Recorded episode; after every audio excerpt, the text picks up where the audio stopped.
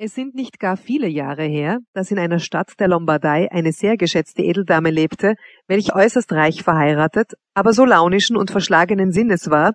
wie es sich für eine Dame von solchem Ansehen gar nicht schicken wollte.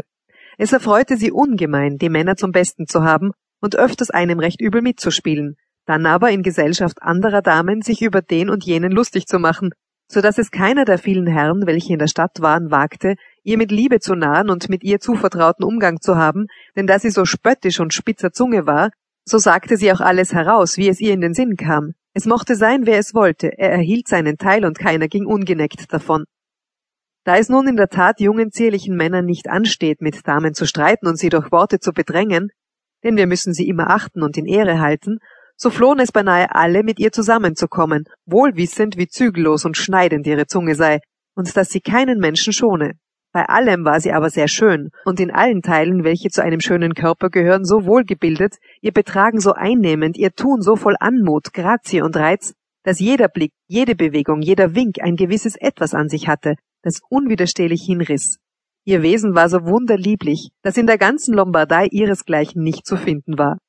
Einige junge Herren, welche die Eigenschaften der Dame nicht kannten, hatten es gewagt, ihr schön zu tun und von Liebe zu sprechen. Dieser entledigte sie sich, nachdem sie sich eine Zeit lang an ihren süßen Blicken geweidet hatte, bald mit dem, bald mit jenem Streiche, den sie ihnen spielte, in solcher Weise, dass die unvorsichtigen Anbeter elendiglich verhöhnt abziehen mussten.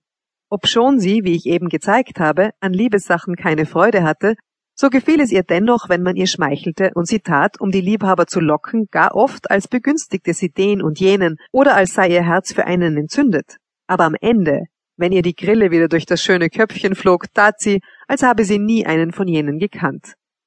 Es begab sich, dass ein sehr reicher Jüngling, welcher aus einem der ältesten Häuser jener Stadt stammte, von den Streichen hörte, welche die Dame ihren vielen Liebhabern gespielt hatte.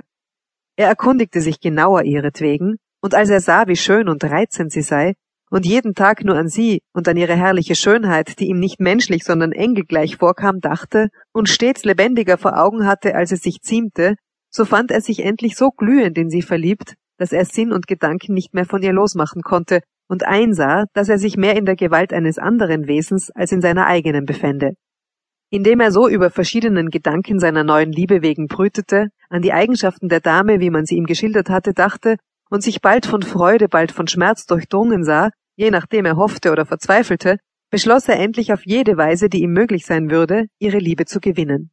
Er begann daher oft in der Gegend zu lustwandeln, in welcher sie wohnte, und da er sie den ganzen Tag unter der Türe oder an den Fenstern erblickte, so bezeigte er ihr stets seine unbegrenzte Ehr